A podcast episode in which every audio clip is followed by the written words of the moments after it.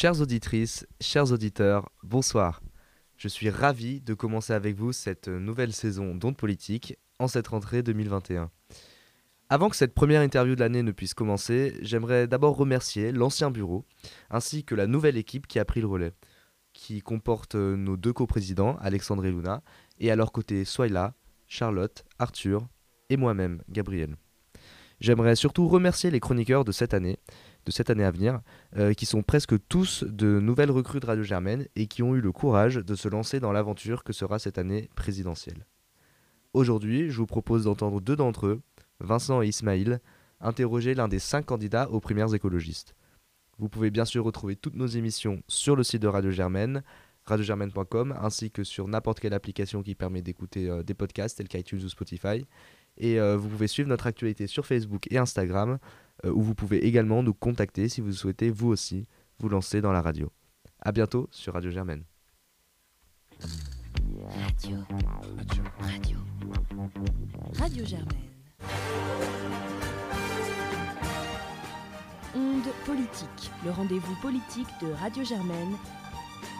Jean-Marc Governatori, bonjour. Bonjour. Vous êtes entrepreneur, conseiller municipal de Nice, un candidat un peu enclassable et euh, certainement euh, hors norme, et un des moins connus parmi les, euh, les candidats des primaires ouvertes d'Europe Écologie Vert qui se tiendront très bientôt. Toutefois, vous avez fait parler de vous par la décision de justice qui a tranché en votre faveur en vous réintégrant à la primaire après la tentative du parti de vous en exclure. Vous êtes d'ailleurs, avec Delphine Bateau, le seul candidat à ne pas être issu de ce parti et le seul à ne pas vous revendiquer de gauche. Votre projet Rassembler la famille écologiste autour d'une écologie pragmatique qui met en avant un mode de vie sain et l'importance de l'humain par-dessus l'économie. Bonjour Jean-Marc Governatori. Bonjour. En quoi l'écologie peut-elle être aujourd'hui une alternative crédible dans la nouvelle configuration du paysage politique français et notamment avec euh, voilà, le fait qu'il y ait deux grands partis, la République en marche et le, et le Rassemblement national? Ben, il est assez facile euh, pour les écologistes d'être crédibles compte tenu de l'adversité.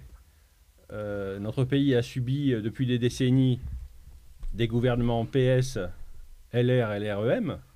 Et quand on voit les résultats en termes de sécurité des biens des personnes, en termes de gestion des hôpitaux, en termes d'endettement, de prélèvement obligatoire, d'environnement, il n'y a pas un sujet où ils ont fait le boulot. Donc euh, déjà, notre crédibilité, elle vient de l'incompétence incroyable de nos adversaires. Et en fait, si vous, interrogez les Français, vous verrez que la majorité sont favorables au fait écologique. Et aujourd'hui, dans cette primaire, à travers les cinq candidats que, vous voyez, eh nous avons une partie de l'équipe de France de l'écologie politique. Et vous aurez observé dans le débat de dimanche, vous observez quand ils sont interviewés par les journalistes, que nous tenons la route, nous avons des idées, nous saurons gouverner. Et aujourd'hui, euh, à travers la qualité des projets de société, et j'oserais dire à travers le bien en particulier, nous sommes crédibles. Euh, bon, vous connaissez mon CV. euh, franchement, l'option juste pour les citoyens de notre pays en avril 2022, c'est nous. Maintenant, un peu plus sur votre programme. En fait, j'ai lu un article hier de, LCI qui vous décrit un peu comme l'électron libre de la primaire d'Europe Écologie Les Verts, notamment parce que vous êtes le seul candidat à ne pas être issu de la gauche. Et euh, est-ce que, euh, est-ce que que- vous, vous parlez, vous, plutôt d'une écologie centriste? Et concrètement, qu'est-ce que cela signifie? Quelles sont les caractéristiques de l'écologie au centre et qu'est-ce qui la dif- différencie de l'écologie à gauche? C'est une bonne question parce que c'est une base de travail pour gagner 2022. Donc l'écologie au centre, c'est déjà une écologie qui n'a pas d'état d'âme entre la droite et la gauche. C'est une écologie qui parle à tous les écologistes. Et moi, je vous dis, contrairement à ce que pensent certains dirigeants d'Europe Écologie, qu'il y a plein d'écologistes de droite très intéressants, il y a plein d'écologistes du centre très intéressants, mais il y a surtout plein d'écologistes de nulle part. Il faut savoir qu'en France, il y a 20 millions d'écologistes. Et sur ces 20 millions d'écologistes, il n'y en a que 20 000 dans nos partis politiques. Vous prenez tous les partis écologistes français, ça fait 20 000 adhérents. Donc les écologistes, ils ne sont vraiment pas dans nos partis. Les écologistes ne se reconnaissent pas dans les idéologies. Donc le seul espoir de les capter, le seul espoir de les intéresser, c'est d'ouvrir l'écologie à tous les bords, et je le fais à travers l'écologie au centre. Ça, c'est une première différence. La seconde différence, c'est que pour nous, le principe de responsabilité, il est capital. J'en ai ras-le-bol qu'on dise que ce qui arrive, c'est la faute aux lobbies, euh, c'est la faute à Macron, c'est la faute à Bruxelles, c'est la faute aux immigrés, c'est la faute aux syndicats. C'est n'importe quoi. C'est d'abord notre faute. Les gens sont co-responsables de ce qui arrive, selon comment vous éduquez vos enfants ou si vous ne les éduquez pas, selon ce que vous mettez dans votre assiette, selon votre mode de vie, euh, selon comment vous traitez votre corps, euh, et donc la santé que vous aurez. Et euh, donc, on est vraiment co-responsable de ce qui arrive. Donc, ça, c'est un grand message de l'écologie centriste. Le troisième message, c'est que je suis allé, par exemple, pour représenter l'écologie centriste à la manif des policiers, et j'en suis fier. Je me suis fait engueuler euh, par certains dirigeants d'Europe Écologie, mais je rappelle à ceux qui nous écoutent et à ceux qui nous regardent que si on a bien dormi cette nuit, pour 99,9% d'entre nous, c'est parce qu'il y a une police. Dans le pays, vous verrez les policiers, les gendarmes et les magistrats, ben vous dormez plus tranquille. On se retrouve au Far West. Donc, la sécurité, c'est la première des libertés. Donc, il y a des policiers qui déconnent, il faut les sanctionner, il faut les exclure. Mais sur les 300 000 policiers et gendarmes de notre pays, l'extrême majorité fait bien son boulot et on en a besoin pour être tranquille. Ça, c'est une autre différence. L'autre différence, c'est le projet de société. Donc, euh, voilà donc 30 ans qu'en fait, Europe Écologie est aux commandes c'est le premier parti écologiste français. Vous interrogez les gens et les gens vous disent euh, l'écologie, c'est l'éolien, c'est le solaire, c'est la décroissance. C'est n'importe quoi, mais c'est n'importe quoi. L'écologie, c'est un projet de société complet. L'écologie, ça résout tous les problèmes, pas 99 des problèmes. L'écologie, ça résout tous les problèmes. L'écologie, c'est un courant de pensée au même titre que le libéralisme, le socialisme et le communisme qu'on a expérimenté en France et dans le monde, avec les impasses que nous avons connues. Donc, ce que je veux dire dans cette primaire, ce que je dirai dans la présidentielle d'ici le mois d'avril, c'est que l'écologie est un courant de pensée du 21e siècle, c'est un courant de pensée total, complet, et c'est le seul qui résout les problèmes. Mais vous défendez justement une politique écologique euh, qui n'est ni de droite ni de gauche. Vous défendez, ce que vous avez dit, un pragmatisme imprégné de fraternité. Mais pourtant, euh, c'est des sujets, les sujets comme la décroissance que vous défendez, quand vous appelez de vos voeux à une baisse de la production, euh, sont hautement politiques et controversés. Et en quoi consiste justement une approche pragmatique de l'écologie quand on connaît les tensions qui traversent la société française? La décroissance, c'est pas moi, c'est Delphine Bateau. Donc euh, moi, je n'aurais pas utilisé ce terme. Parce que nous avons un devoir de victoire le dimanche 24 avril 2022, il faut faire attention au choix des mots. Et le fait qu'elle axe sa, campagne sur la décroissance, qu'elle passe dans plein de médias, elle associe écologie et décroissance, c'est pas bon. Parce qu'aujourd'hui, il y a 10 millions de Français qui essayent de survivre sous le seuil de pauvreté. Il y a 20 millions de Français qui, qui représentent la classe moyenne, qui sont surtaxés et qui en ont ras-le-bol de plein de trucs. Donc, moi, je n'aurais pas utilisé ce terme-là. Donc, effectivement, évidemment, il faut remettre en cause notre mode de vie, il faut consommer moins, etc. Mais il faut utiliser des techniques pour ça. Par exemple, moi, je porte dans mon projet de société 300 mesures, dont 20 majeures. Dans les 20 majeures, il y a le système d'échange local.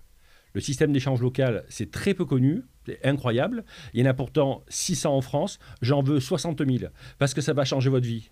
Ça va changer ma vie et ça va changer la vie des 67 millions de Français en coûtant pas un sou à la puissance publique.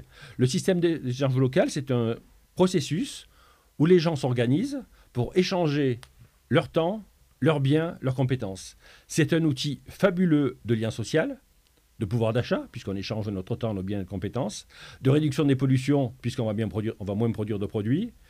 C'est extraordinaire. C'est probablement le meilleur outil qui existe pour changer la société. Donc aujourd'hui en France, il y a 600 celles qui font comme ils peuvent, parce que la puissance publique s'en tape et parce que ce n'est pas dans notre culture. Notre culture, c'est l'individualisme, le, consumérisme et le productivisme, trois causes de nos malheurs.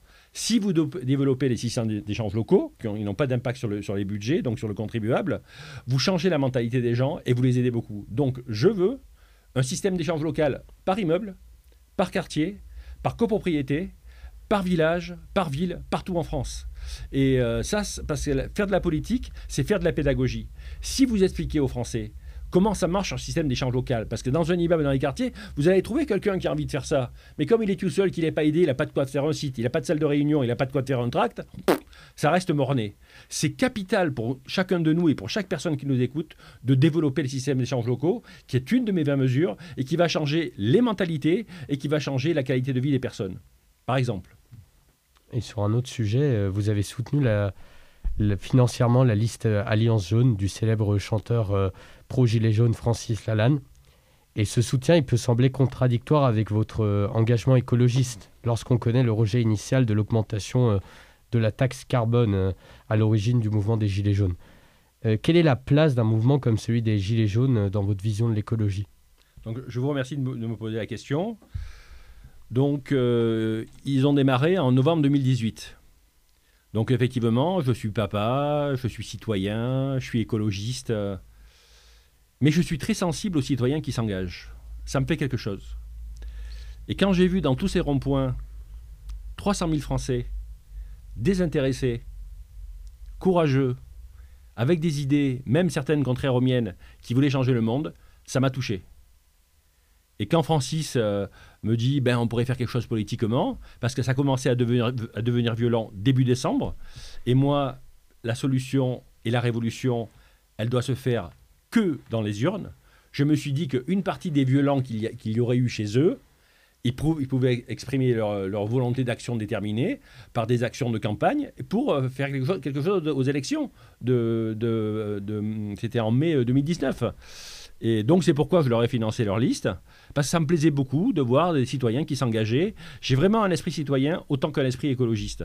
Alors effectivement, moi j'étais délégué végétarien de la liste écolo, mais, les, mais comme eux, ils n'étaient pas très écolos, faut le dire, donc en fait, euh, ils, étaient, ils nous concurrençaient pas, quoi. Ils étaient sur un, sur un électorat qui était purement citoyen. Nous, avec Jadot, on était sur un électorat qui était purement écologiste. Et donc, ça m'a fait plaisir euh, d'aider des citoyens comme ça, qui s'engagent, qui veuillent faire les choses. euh. C'est très important que les, que les citoyens s'impliquent. Une des causes des ma- malheurs du monde, c'est les citoyens dépités et dégoûtés, vous voyez. Et quelquefois, quand tu es dépité et dégoûté, tu deviens violent, parce que tu sais plus quoi faire. Tu es dans une impasse. Et là, je leur ouvrais la porte des urnes et je leur ai permis effectivement de s'exprimer. Et s'ils ont fait un mauvais score, c'est parce qu'ils n'arrêtaient pas de se disputer entre eux. C'est parce que les, les têtes les figures de proue euh, ne se sont pas mis d'accord. euh, Ils voulaient, une hiérarchie euh, totalement horizontale. Donc je suis totalement opposé à la hiérarchie pyramid- pyramidale, bien sûr. Mais la hiérarchie horizontale, c'est débile. Parce que là, effectivement, il n'y avait pas d'incarnation. Et puis, quand un il disait blanc, l'autre il disait noir, l'autre il disait gris. Donc effectivement, c'est parti à notre choucroute. Et ils se sont auto-sabotés. Et justement, comment vous allez faire pour convaincre ces personnes-là qui, euh, en ce moment, soit se, se définissent comme apolitiques ou soit votent Marine Le Pen par contestation. Ben, effectivement, par exemple, euh, un candidat ou une candidate écologiste qui tient la route, il va prendre des voix à l'extrême droite. Pourquoi? Une partie de l'électorat de l'extrême droite, c'est les gens en colère. Donc, ils expriment leur colère par le bas en votant Le Pen. Moi, je leur proposerais d'exprimer leur colère par le haut en votant écologiste. Déjà, je vais affaiblir Le Pen quand je serai candidat des écologistes en France. D'autre part, la barre est très basse pour gagner l'élection, en fait. En France, pour le premier tour, le dimanche 10 avril 2022, il y aura 48 millions d'électeurs. Pour arriver au second tour, sur ces 48 millions, il en faut 8 millions. Donc même s'il y en a 40 millions qui ne nous reconnaissent pas, avec le taux d'abstention prévu de 20%, il devrait y avoir 80% de participation, avec 8 millions d'électeurs sur 48, vous êtes au second tour. Donc la barre, elle n'est pas si haute que ça. Quoi. Avec Jadot, on en a fait 3 millions, donc euh, aux élections européennes, mais avec une participation très faible. C'est pour ça qu'il y avait moins d'électeurs. On était à moins de 50% de participation. Là, on aura 80% de participation. Donc euh, mathématiquement, de suite, on va faire plus que 3, forcément. Donc il faut arriver à 8, monsieur. Donc 8 sur 48. On obtient 8 millions d'électeurs sur 48, eh bien vous aurez un président de la République écologiste. Euh, Jean-Marc Vernatori, moi j'aimerais vous poser une question sur l'actualité parce qu'on est encore dans un contexte de crise sanitaire. Et, et voilà, comme l'a rappelé Gabriel dans son introduction, euh, vous avez, euh, votre participation a été contestée, notamment pour vos positionnements par rapport au pass sanitaire et à la vaccination obligatoire. Et euh, donc vous êtes contre le pass- euh, la vaccination obligatoire et le pass sanitaire. Et je voudrais poser une question sur ça. Pourquoi êtes-vous opposé à ce pass alors même qu'on a d'autres pays comme l'Allemagne qui, qui copient le modèle français et ça a l'air aussi de bien marcher euh, parce qu'on voit nos citoyens sont, reprennent une vie normale, euh, vont au théâtre, vont, vont boire, vont, vont prendre des verres. Ben, D'une part, c'est pas à cause de, J'ai fait une vidéo là-dessus, vous avez raison.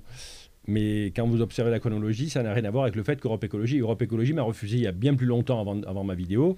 Europe Écologie m'a refusé pour une raison fort simple et fort politique. Ce sont des gens intelligents. Ils savent très bien qu'il existe un électorat hors gauche. Ils savent très bien que je suis en capacité de le capter. Et pour une raison purement mathématique et purement écologiste, écologique, économique, ils voulaient pas que je me participe parce qu'ils savaient très bien que j'allais faire un gros score ou que je gagne la primaire. Eux, leur problème, c'est de faire gagner euh, ou Jadot, ou Piolle, ou Pierre Rousseau. parce que ce sont trois, euh, des ELV. Ils veulent surtout pas que ce soit bateau au moi qui gagne.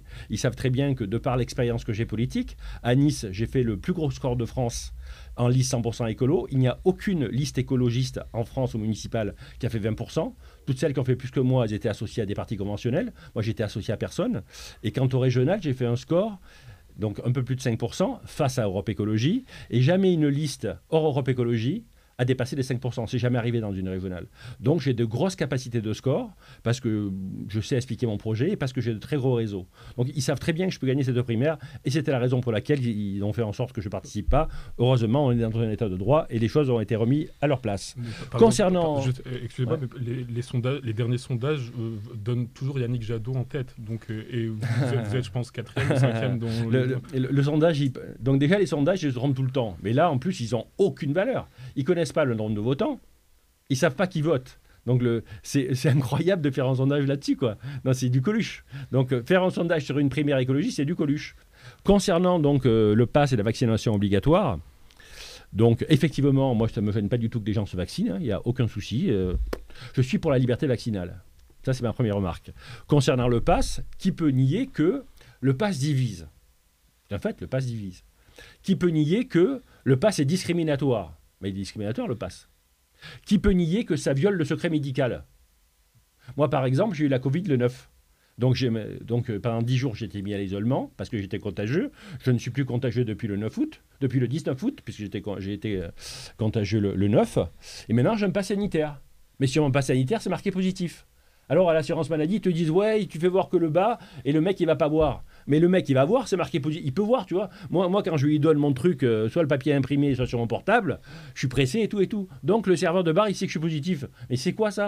Moi, je suis pas d'accord du tout. Moi, pour moi, le secret médical, c'est vachement important.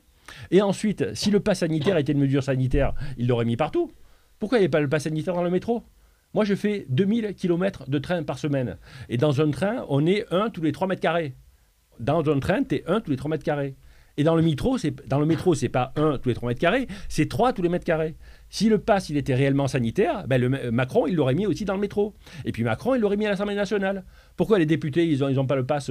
Et pourquoi l'Assemblée des, députés européens ils ont pas le pass? Le pass il est pas sanitaire, le pass il est politique. Macron, il s'est aperçu, parce qu'ils ils font plein de sondages. L'Élysée, c'est les champions du sondage, que ce soit Macron, Sarkozy et tout le monde.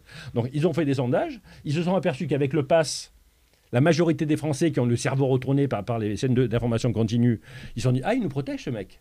Et il s'est dit ben, Là, je vais prendre quelques pourcents, ça m'assure la victoire, donc je mets le pass. Je vais emmerder tout le monde, mais parce que les gens, ils vont croire que c'est bien, ben, ça va me faire gagner. Pourquoi, pourquoi les, les cerveaux ont été retournés, monsieur? Et pourquoi je dis ça? Parce qu'il n'y a pas de crise sanitaire. Aujourd'hui, il n'y a pas de crise sanitaire. La crise sanitaire, elle n'est que sur les plateaux télé. Les chiffres le prouvent. Et je vous invite à les vérifier, monsieur. En juin, sur les trois derniers mois, en juin, en juillet et en août, en France, il y a eu 5000 morts attribués à la Covid. C'est le chiffre officiel du ministère de la Santé. 5000 morts. Mais dans ces trois mois-là, il y a eu 150 000 morts pour d'autres causes. Donc, s'il y a une crise sanitaire, c'est les autres causes. C'est pas les 5000. Donc, d'un côté 5000, d'un autre côté 150 000. À un moment donné, il faut se dire la vérité et regarder les faits. La crise sanitaire, elle n'existe que sur les plateaux de certaines chaînes de télévision continue et elle n'existe que dans les propos de M. Véran et M. Macron. Une crise sanitaire, c'est le cancer. Ah ouais. Depuis trois mois, il y a eu 75 000 morts du cancer. C'est les maladies cardiovasculaires. Ouais, ouais. Depuis trois mois, il y a aussi eu 75 000 morts. Euh, non, euh, pardon, c'est 35 000 morts pour les cancers depuis trois mois et 37 000 morts euh, pour les maladies, maladies cardiovasculaires. depuis trois mois. Et à côté, j'ai 5 000 Covid. Mais- Alors les 5000 Covid, eh ouais, mais vous n'allez pas m'emmerder avec les 5000 Covid et quand je- moi j'ai 35 000 cancers qui décèdent. Il faut s'occuper du cancer. Et quand Macron il ose faire des conseils de défense sur, sur, le, sur, la, sur le- la Covid, c'est une offense à l'intelligence. Il faut qu'il fasse le conseil de défense sanitaire sur le cancer et sur la maladie cardiovasculaire parce que c'est elle qui tue. Et en 2020 c'était pareil. Vous voyez bien que c'est pas la même chose, c'est-à-dire que vous comparez là, euh, on est le, qu'on parle de, euh, de, de Covid, on parle d'une pandémie. C'est c'est pas la même chose qu'un cancer qui est une maladie à long terme et on, travaille sur ça. Il y a des, il y a des solutions pour le cancer. On, on- essaie de guérir. Donc vous voyez bien, on a- c'est pas le même degré de contagiosité. Vous, voyez bien le caractère particulier parce que là vous comparez des choses qui, à mon sens, ne sont pas, ne sont pas comparables. Effectivement, quelques concurrents politiques m'ont dit ça, mais on parle bien de maladies déjà. Il y a quand même un grand point commun, ce sont des maladies. Et ensuite, vous expliquez à un enfant de 8 ans que, par exemple, sur l'ensemble de l'année 2020, là, je vous ai, je vous ai parlé des trois mois, déjà, c'est très significatif. Vous, vous expliquez à un enfant de 8 ans que sur l'ensemble de l'année 2020, la Covid a tué 67 000 personnes, 67 000, et que les maladies cardiovasculaires et les cancers en ont tué 300 000, un enfant de 8 ans, il comprend que quand tu passes 99% du temps d'antenne médicale sur la Covid par rapport à des maladies qui ont tué 5 fois plus, il y a un problème. Moi, que ce soit contagieux ou pas contagieux, je m'en fous. Ce qui compte, c'est le résultat. Combien ça crée de malades, combien ça met de malades, de personnes en réanimation et combien ça tue. Le problème, c'est pas la contagiosité. Le problème, c'est l'impact sur la santé. Et vous vous rendez compte, avec tout ce qu'on dépense en santé, vous savez que les dépenses de maladie de notre pays, c'est le double des dépenses d'éducation. Mais malgré ça, le système hospitalier, il ne tient que grâce à la bienveillance des, soignants. C'est incroyable qu'on soit aussi mauvais. Et pourquoi? Parce qu'on ne fait pas d'éducation à la santé. Un gouvernement éclairé, il cherche pas à avoir plus de soignants. Un gouvernement éclairé, il cherche à avoir moins de malades. Un gouvernement éclairé, il cherche pas à construire des prisons. Un gouvernement éclairé, il cherche à avoir moins de délinquants. Un gouvernement éclairé, il cherche pas à avoir le super incinérateur pour, pour se débarrasser des déchets. Il essaye qu'il y ait moins de déchets. Vous comprenez ce que je veux dire? Nous, on remonte à l'amont. Donc l'écologiste, il est favorable à l'éducation à la santé. Parce que l'éducation à la santé, c'est capital. Un meilleur bol alimentaire, activité physique quotidienne, pas de drogue, pas de cigarettes, moins d'alcool, moins de pollution, cherchez d'avoir avoir une vie paisible, eh bien vous aurez une meilleure immunité naturelle. Après, vous avez le droit de faire autrement, et vous en subissez les conséquences. Ça s'appelle la responsabilité individuelle. Mais le rôle du politique, c'est de faire de la pédagogie et d'expliquer ce qui est bien. Après, chacun fait ce qu'il veut. hein. Un autre sujet qui, est un peu, euh, qui a créé de la controverse, le nucléaire. Alors c'est un sujet euh, où les avis sont assez partagés. Est-ce que vous ne croyez pas que le nucléaire, ça peut aller euh, avec l'écologie? L'écologie centriste que je suis vous dira que toutes les sources d'énergie ont des avantages et des inconvénients. Même un simple feu, ça a des inconvénients parce que quand tu, brûles- quand tu brûles le feu, euh, le, bois qui a, le bois qui a absorbé du CO2, il relâche le CO2. Donc effectivement, que vous fassiez euh, du solaire, de l'éolien, du nucléaire ou ce que vous voulez, il y a des avantages et des inconvénients. Mais moi, mon boulot de politique, c'est de protéger. Et le fait est que l'énergie la plus dangereuse, c'est le nucléaire. Le potentiel de danger le plus grand, c'est le nucléaire. Le nucléaire, c'est ce qu'il y a de plus cher en termes de rentabilité, parce que si vous évaluez le coût de sécurisation et le coût de démantèlement, parce que forcément, à un moment donné, il faut démanteler, eh bien, l'énergie nucléaire, c'est la plus chère de toutes. Donc, nous, écologistes centristes, on veut un mix énergétique, biomasse, géothermie, solaire, éolien pour ceux qui veulent, mais surtout la première énergie de toutes. La première énergie de toutes, c'est celle qu'on ne consomme pas.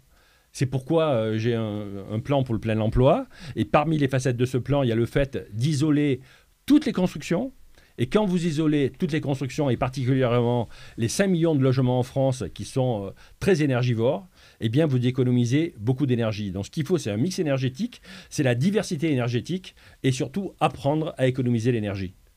Euh, avant, de vous lancer en politique à la fin des années 90, vous avez eu une longue carrière de chef d'entreprise euh, dans la région de Nice. Qu'est-ce que cette expérience dans le, commerce vous a enseigné comme leçon politique, vous qui prônez une société moins dépendante à l'argent? Effectivement, oui. J'ai fait une tribune où je démontre qu'on peut créer une société beaucoup moins monétaire et beaucoup moins dépendante à l'argent. Vous avez raison. Et je donne, j'explique comment, bien sûr. Euh, donc, quand j'étais dans le monde de l'entreprise, j'étais dans un domaine les plus divers imprimerie, communication, informatique, équipement de la maison et immobilier ancien. Je n'ai jamais rien construit, je n'ai jamais artificialisé un mètre carré de terre. Donc, euh, j'étais vraiment dans le domaine les plus divers. Mais ce que ça m'a appris, c'est les relations humaines. Ce que ça m'a appris, c'est que ça m'a fait rencontrer un tas de monde, un tas d'élus locaux et nationaux. Quand, par exemple, j'ai été nommé meilleur gestionnaire de France. Et j'ai observé que souvent, ils étaient honnêtes, mais vraiment souvent à côté de la plaque.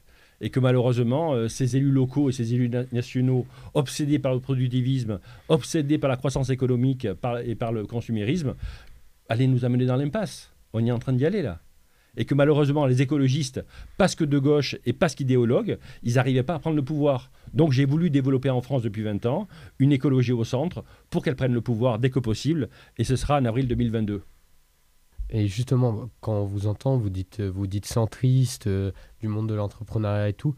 Mais si on regarde les dernières élections présidentielles, ça nous rappelle aussi un peu le discours d'Emmanuel Macron, qui se revendiquait aussi ni de gauche ni de droite. Je suis tout à fait d'accord. Mais quand vous analysez le parcours d'avant présidentiel de M. Macron et mon parcours à moi d'avant présidentiel, c'est incomparable. Donc moi j'ai écrit 14 livres sur l'écologie, lui zéro.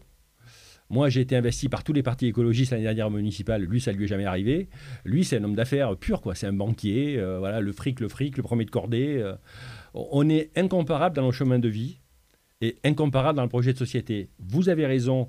Il se présentait, il se présentait comme moi au-delà du clivage droite-gauche, mais il ne s'est jamais présenté comme moi, comme écologiste. Lui, c'était l'homme à tout faire. Et il embrassait tous les sujets. Moi, je suis écologiste, monsieur. Et effectivement, je suis centriste. Donc, dans l'apparence, si tu grattes pas, tu vois, des, des points communs, mais à la limite, il faut voir des po- points communs entre tous les candidats. Mais sincèrement, le chemin de vie et le projet de société entre Macron et le mien, ça n'a rien à voir. Merci Jean-Marc Governateur.